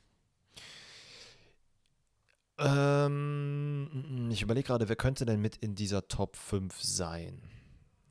Also, Ich glaube, Ja. was bei ihm so ein bisschen fehlt, bevor wir die Top 5 aufmachen, ist, also er hat ja auch Titel gewonnen, aber ja, hat er diese, diese Menge an Titel gewonnen, die teilweise andere Torhüter wie Manuel Neuer zum Beispiel haben? Das ist richtig. Ähm, aber er ist ja zumindest Weltmeister, oder? Er ist Weltmeister geworden mit Italien, ja. Ja, 2006. Das heißt, das ist ja jetzt einmal UEFA Cup gewonnen. Ich glaube, Champions League fehlt ihm halt. Ähm, also müsste er nur einmal gewonnen haben, soweit ich weiß, oder? Das kann sehr gut sein. Ey, fairerweise muss man natürlich auch sagen. Nee, nullmal. Nullmal Champions League. Guck mal, das ist krass. Ein Spieler nach seinen Titeln zu äh, beurteilen, ist halt, das steht in keinem Verhältnis. Also Toni Kroos wird kaum geratet von Leuten. Klar, der ist krass, aber der Mann hat so unglaublich viele Titel gewonnen und das wissen die meisten Leute gar nicht. Demnach müsste der wahrscheinlich der Beste aller Zeiten sein, gefühlt.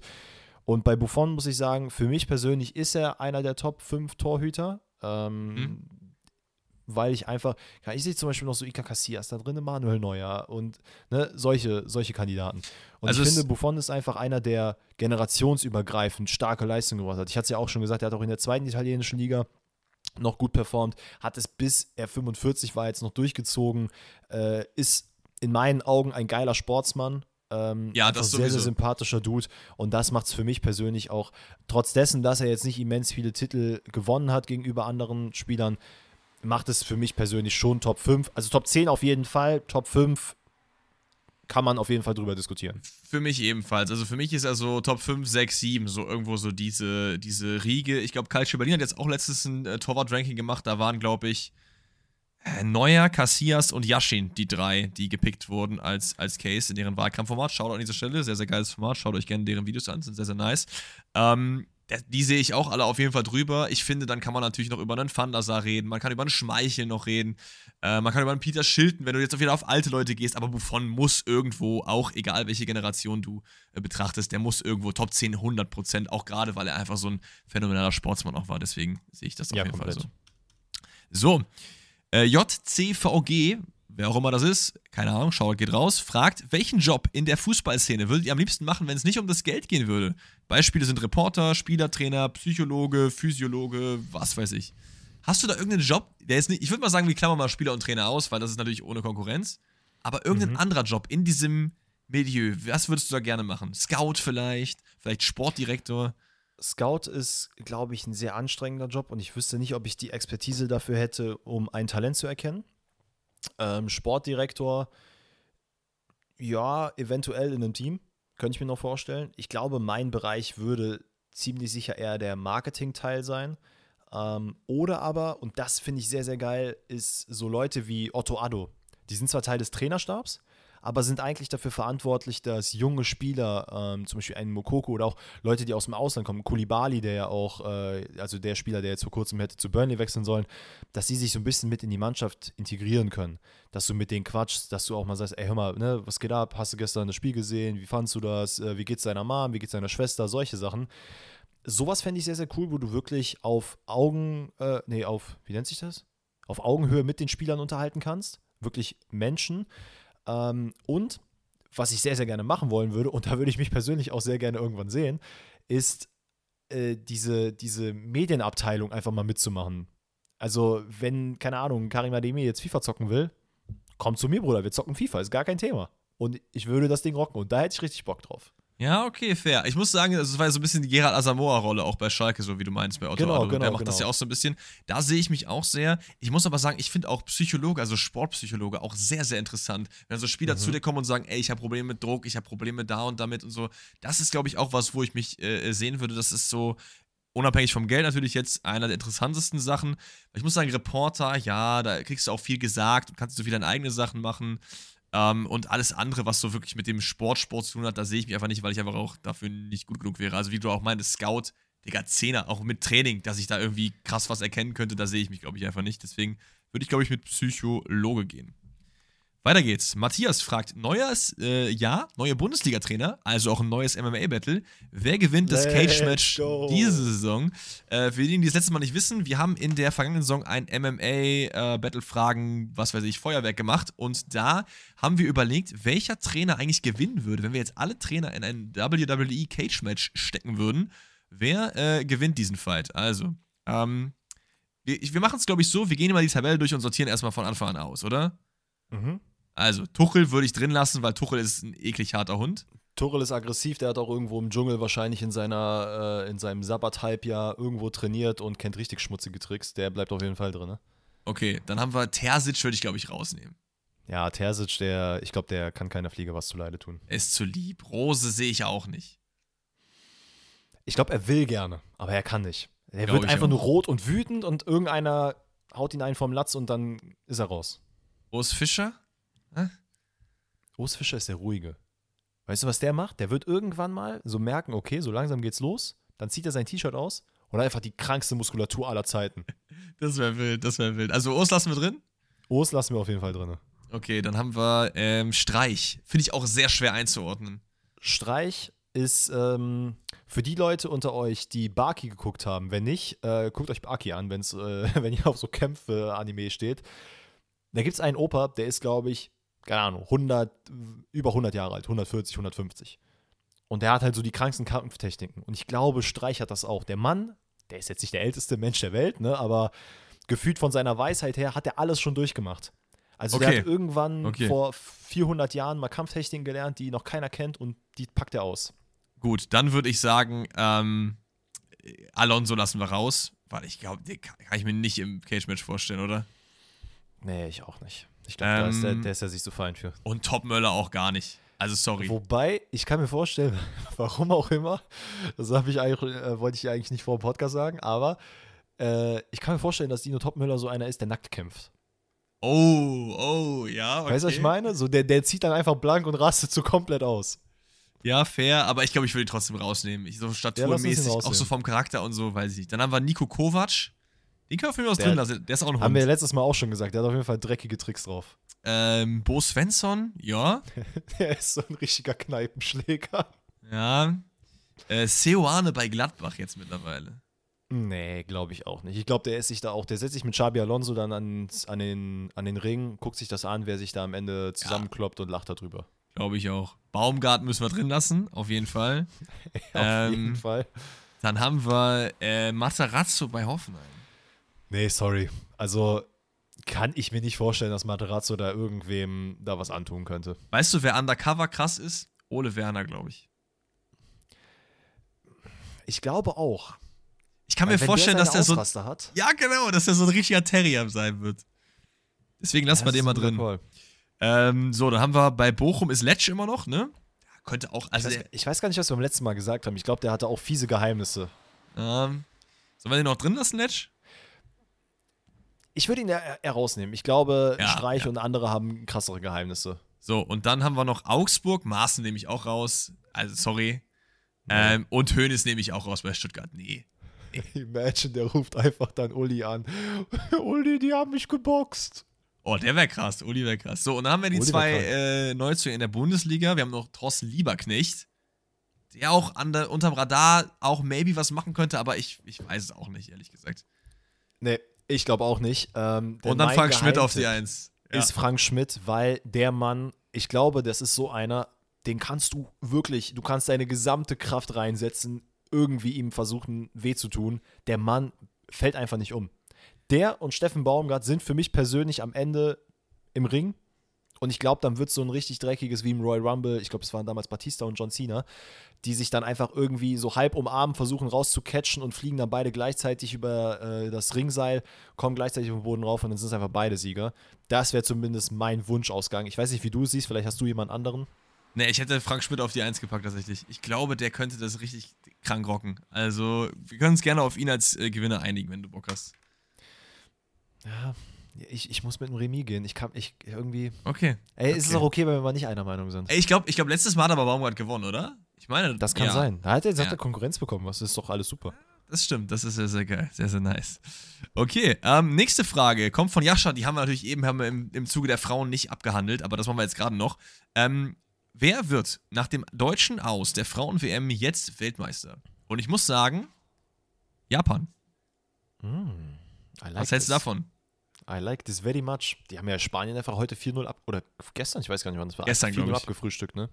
Mhm. Also die haben da. Die haben da ziemlich wenig hinterlassen. Äh, England ist natürlich auch ein fairer Call. Ich meine, das sind jetzt wahrscheinlich so ein bisschen Ja. die unpopular Opinions. Ähm, England hat ja auch die EM gewonnen. Äh, ist jetzt auch, glaube ich, ohne Niederlage aus der Gruppe rausgegangen. Japan ja genauso. Ich glaube, das sind sogar tatsächlich die einzigen beiden Mannschaften, die das geschafft haben. Ähm, ich hätte aber auch, glaube ich, abseits davon tatsächlich neben Deutschland die zwei Mannschaften als Favorit gesehen. Mhm. Ja. Ich muss auch, ich guck mal gerade durch die, die Paarungen durch. Japan hat jetzt Norwegen im Achtelfinale, das ist schon machbar eigentlich. Frankreich auch noch ein Shout, die haben ja auch okay gespielt, so, die haben auch immer viel Talent am Start. Aber ich, ich bleib, ganz ehrlich, ich bleib bei Japan. Japan habe ich Bock drauf. Ähm, so, was haben wir noch? Wir haben äh, Eddie. Und Eddie fragt, hat ein wildes Szenario für uns. Aliens haben unseren Planeten entdeckt und wollen ihn zerstören. Um ihn zu retten, gibt es ein Fußballmatch. Welche Startelf plus Trainer wird die aufstellen, um die Erde zu retten? Das heißt, wir müssen jetzt eine Startelf, Stand jetzt, äh, aufstellen. Wir können nicht Ronaldo, Messi und so nehmen. So können wir schon, wenn wir wollen. Ähm, die jetzt auf dem Platz gegen Aliens gewinnen würden. Im Tor. Wollen wir. Also Ja. fangen wir im Tor an, okay. Ja, ich würde sagen, von hinten, hinten nach vorne, oder? Ja. Im Tor, Äh, pass auf. Ich, da- ich habe ja schon mal mir ein paar Gedanken eben gemacht. Onana. Oh, sehr guter Call. Ich überlege gerade, ob es irgendeiner aus der Premier League sein könnte, aber da würde ich jetzt zumindest nicht meine Hand für ins Feuer legen bei Der den ist Leuten. aus der Premier League. ja, gut, stimmt mittlerweile. Aber abseits von ihm. Hast du dieses Video gesehen, wo er Maguire einfach komplett angeschrien hat? Ne? Achso, ja, Ja. doch, habe ich gesehen. Nach dem Gegentor, glaube ich, war das, ne? Ja, ja. Also nicht, weil ich jetzt Maguire nicht mag, sondern ich finde einfach diese Attitude bei Keepern einfach nice, so. Wenn die so richtig aus sich rausgehen und sagen, ey Bruder, was machst du da für ein Mist, so. Ja, ich glaube, das ist, das macht ihn für mich auch zu einem besseren Shout als zum Beispiel Courtois. Weil Courtois Ja. wäre mir, glaube ich, in so einem Spiel zu ruhig, obwohl er halt sehr viel Sicherheit ausstrahlt. Ja, lass uns Ja. mit Onana gehen. Ähm, dann, Linksverteidiger. Wen hast du da? Hast du da irgendwen? Linksverteidiger. Hm. Also für mich, für mich, Aliens sind nicht von dieser Welt, brauchen wir ein körperliches, körperliches Monster. Das ist auch der einzige, also Alfonso Davies. Er ist, er ist spielerisch nicht so krass, aber von der körperlichen Seite kann er halt mithalten mit den Aliens. Ja, ich würde, glaube ich, eher mit Nuno Mendes gehen, weil der Oh, gibt fair. ein ähnliches Spielerprofil wie Davis ab, ist auch krank schnell und der Mann, der beißt sich fest, glaube ich. Wenn er Okay, keinen Bock fair. auf dich hat, beißt er dich an. Ich, bin, ich weiß da nicht, wen ich auf Rechtsverteidiger nehmen wollen würde, deswegen können wir auch maybe beide nehmen. Aber wir machen erstmal Innenverteidigung. Wen hast du da als erstes äh, gedacht? Ruben Dias. Rum Dias, ja, ist auch auf meiner Liste. Und als zweites, ich das Ding ist, es ist ein Bayern-Spiel, aber der war die letzte Saison noch nicht da. Weil ich finde, die, die Saison bei Neapel war so geisteskrank. Deswegen hätte ich jetzt ihn genommen, aber wen. Ah, Ich, ich muss tatsächlich sagen, ich hätte Bock auf Erfahrung. Oh, stimmt, Erfahrung ist auch Jemand, wichtig. der ne? schon 40 Kriege mitgemacht hat. Und das ist für mich Thiago Silva. Ja, okay. Okay. Aber ich kann, ich kann auch Kim Min-jae kann ich auch komplett nachvollziehen. Ich glaube, ich würde da tatsächlich eher mit Kim Min Jae gehen, weil bei Thiago Silva wäre mir halt so ein bisschen das Körperliche nicht so da. Und ich glaube, in so einem Alien-Fight ist halt das Körperliche sehr, sehr wichtig. Rechtsverteidiger. Wen haben wir denn da? Also Wen haben wir für, denn da? für, für mich in der Champions League-Saison war geisteskrank Kyle Walker. Muss man auf jeden Fall drüber reden. Das, das stimmt allerdings, das stimmt. Und da, dazu habe ich halt nicht so viel. Also Can, äh, Cancelo ist auch gut gewesen, aber jetzt auch Ja, aber da fehlt mir supergeil. auch so ein bisschen das Körperliche und dieses. Also Kyle Walker, der ist halt auch einer, der, der scheut sich vor keinem Kampf. Lass uns Kyle Mhm. Walker nehmen. Kyle Walker ist ein guter, ein guter Call. Es, es werden sehr viele City-Spieler drin sein, glaube ich. Sag Das ist vollkommen ehrlich. okay. Sechs ist Rodri, sorry. Also Ja, der Mann, der spielt die Aliens komplett schwindlig. Die Frage ist, wer ist die andere 6? Ich gehe mit Kimmich. Echt? Ja, von Ja. der Attitude, ne? Die Attitude macht's aus, dass Kimmich auf jeden Fall mit da spielen kann. Sollen wir 4-4-2 machen oder was machen wir? Ja, können wir eigentlich, ne? Komm, Zwei machen wir. Sechser, dann machen wir links Vinicius Junior, Mhm. rechts, wen nehmen wir da? Rechter Flügel. Wen haben wir denn da, der jetzt gerade krass abgeht? Es ist halt echt schwer für mich gerade ad hoc auf die ganzen Leute zu kommen. Ja, ja, absolut. Also rechte Flügel, Weltklasse, Mohamed Salah. Ähm, ich, ja, finde, ich finde, man könnte auch Foden oder Grealish nennen, die ja auch theoretisch dort spielen könnten. Aber das Ja, ist alles so. Den könnte Ja. ich mich jetzt auch nicht so richtig anfreunden. Also könnten wir irgendwen von der linken Seite theoretisch auf die rechte einsetzen. Ich habe kurz über Marcus Rashford nachgedacht. Mhm, mhm. Ähm, mit, ähm, Son wäre auch cool, aber da weiß ich auch nicht, wie es so wie, wie, viel, wie viel Wille er hat, da gegen Aliens zu spielen. Könnte, man könnte Boah. Lionel Messi nehmen, wenn man da noch Bock drauf hat. Haben wir Bock da drauf? Weil ich würde ihn eher als Ronaldo nehmen, sag ich dir, wie es ist. Ja, auf jeden Fall. Stand jetzt auf jeden Fall. Das hat auch nichts mit der Goat-Debatte zu tun, sondern äh, ich, weil auch vor, Messi kann halt auch ohne Pace, ohne Ausdauer extrem viel mit dem Spiel machen und Ronaldo Mhm. kam halt immer über die Körperlichkeit, die er jetzt nicht mehr so geisteskrank hat, finde ich. Deswegen, wir nehmen, komm, wir nehmen Messi. Aber ganz ehrlich, das ist, das ist der Pick, der am ehesten wackelt in dieser 11, 100 Prozent. Ja, Und im Sturm, das, da können wir eigentlich auch zumachen, weiß eh jeder, wenn wir da nehmen, äh, Haaland und Mbappé, oder? Also, auch. Boah, also ich wüsste jetzt nicht, wen sonst. Ey, und dafür brauchen wir jetzt aber auch einen Trainer. Und ich muss ganz ehrlich sagen, ich sag's direkt, ich will keinen Guardiola. Ich sag's Der, direkt, der, bot, Urs der Fischer. botcht mir das Spiel. das Problem bei Urs Fischer für mich persönlich ist einfach das Mangeln, äh, oder nicht das mangelnde Wissen, das will ich jetzt nicht so sagen, aber er ist sehr, sehr auf Defensive bedacht als auf Offensive. Und ich Nein, weiß also nicht, ob das so Sinn ist. Absolut, wir nehmen Ancelotti. Der hat die Ruhe weg, der hat äh, alles schon gesehen, jeden Titel gewonnen, wirklich jeden Titel gewonnen. Das ist eigentlich der einzige Trainer, der alle Top 5 Ligen gewonnen hat. Also, ich finde Ancelotti ist ein Also, Call. der, der kaut hier, glaube ich, eine komplette Airways-Packung leer, ne? Ja, aber meinst du, er ist so krass nervös dann bei sowas? Ich, meinst du, das ist bei ihm Nervosität, warum er so viel Kaugummi kaut? Nee, ich glaube, so eher Konzentration. Aber ich glaube, der wird sich, also der ist danach fertig, mehr fertig als die Spieler. Ja, wahrscheinlich. Also, Onana, Mendes, Diaz, Kim Min-jae, Walker, Vinicius Rodri, Kimmich, Messi, Haaland, Mbappé. Aber mit dem Messi-Ding, vielleicht kriegt er dann nochmal ein Update nächste Folge, da bin ich irgendwie nicht so ganz glücklich zu. Aber die Elf ist trotzdem stabil. so, und dann haben wir die letzte Frage des QAs und die kommt von Jan Luca, der fragt: Off-Topic, seid ihr eher der Typ Morgenmensch oder eher der Typ Nachteule? Dennis. Ich glaube, Dennis geht so roundabout, wir haben jetzt 19.46 Uhr, ähm, ich glaube, so eine Stunde ist er schon im Bett, oder? Wahrscheinlich. Nee, also ich bin, also ich bin auf gar keinen Fall Nachteule. Äh, ich, ich glaube, das letzte Mal, als ich so richtig lange wach gewesen bin, das war mit Alex vor ein paar Jahren, als äh, wir noch fast nebeneinander gewohnt haben und uns den Super Bowl angeschaut haben, uns über die Parship-Werbung aufgeregt haben. Äh, das ist auf jeden Fall schon ein paar Jährchen her. Ich Da muss ich aber mal- sagen, das, das callt aber auch für ein äh, Remake nochmal irgendwann. Also so Das stimmt, das irgendwann, stimmt. wenn du nochmal irgendwie frei hast am Super Bowl, dass wir sagen, ey, wir gucken, nur- vielleicht auch mit euch irgendwie in einem Stream oder so, Watchalong wäre auch voll geil, ähm, dass man das nochmal macht. Das kriegen wir bestimmt hin, aber da kann ich nicht dafür garantieren, dass ich nicht ab 2 Uhr einfach meine Augen zumache und erst so um 8 wieder aufstehe. Das ist, Äh, ist okay, ist erlaubt. Der mittlerweile bin ich tatsächlich daran gewöhnt, einfach meine sechs bis acht Stunden immer zu schlafen. Und ich bin ehrlicherweise so maximal um zwölf im Bett. Äh, unter der Woche tatsächlich ein bisschen früher, was natürlich auch arbeitsbedingt ist. Auch am Wochenende bin ich so, ja, keine Ahnung, so ab zwölf, maximal 1 Uhr im Bett. Und in der Regel dann auch schon um 8 Uhr spätestens wach, ähm, damit ich einfach so viel wie möglich vom Tag habe. Ja, so sieht es bei mir aus. Wie sieht es bei dir aus? Ich, ich muss sagen, das hat sich bei mir, wie gefühlt bei keinem anderen Menschen, geisteskrank geschiftet. Also so Danny hat es ja selber gesagt, allerdings. Frü früher, ey, ich hab, bin jede Nacht bis 3, 4 Uhr wach geblieben, hab dann trotzdem meine 8 Stunden geschlafen bis halt 12, 1 oder so, weil es halt mit Uni und so, wenn du halt viel von zu Hause machen kannst, halt auch geht. Ich habe halt voll viel gezockt, auch immer spät. Ähm, und deswegen war ich einfach immer vor 11, 12, konntest du mich eigentlich nie äh, wa- wachend antreffen.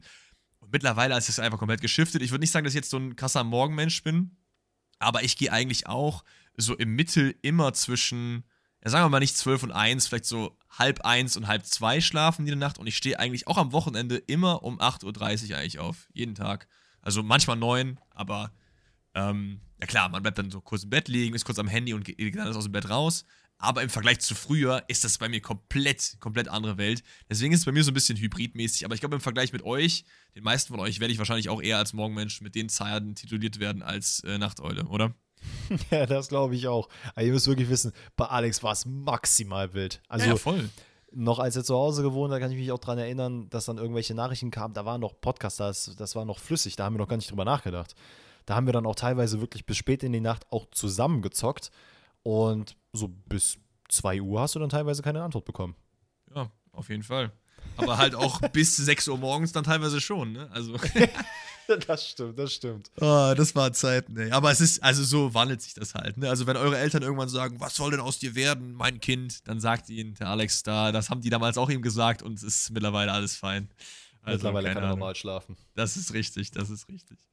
Äh, ja, ich würde sagen, wir sind am Ende angekommen. Es waren wieder sehr, sehr viele nice Fragen am Start. Ich hoffe, euch hat die Folge gefallen. Wir hatten alles: Transfer, äh, Frauen-WM, euer QA. Wir hören uns dann wieder am Montag, würde ich sagen, mit dem Neuesten vom Transfermarkt und vielleicht ein bisschen Frauen-WM. Wir schauen mal, ob wir das mit einbinden oder nicht. Vielleicht Zweite haben wir auch ein anderes cooles Thema. Zweite Liga ist wieder am Start. Ähm, und dann nächste Woche ist schon Bundesliga. Ne, übernächste Woche ist Bundesliga-Start. Ne? Das heißt, wir haben dann noch zwei Montagsfolgen ohne Rückblick und danach geht es wieder in den Bundesliga-Rückblick rein, Leute. Da kommt natürlich auch noch unser, äh, unsere Prediction mit Friends. Wir sind gerade dabei, das abzuklären, wer alles im Video dabei ist. Aber Danny ist auf jeden Fall am Start und ich auch. Das kommt wahrscheinlich so in ein, zwei Wochen, die Woche vor der äh, Bundesliga-Erstpartie, würde ich, glaube ich, da mal anpeilen. Und ansonsten würde ich sagen, habt einen schönen Tag. Wir hören uns am Montag. Auf Wiedersehen. Ciao.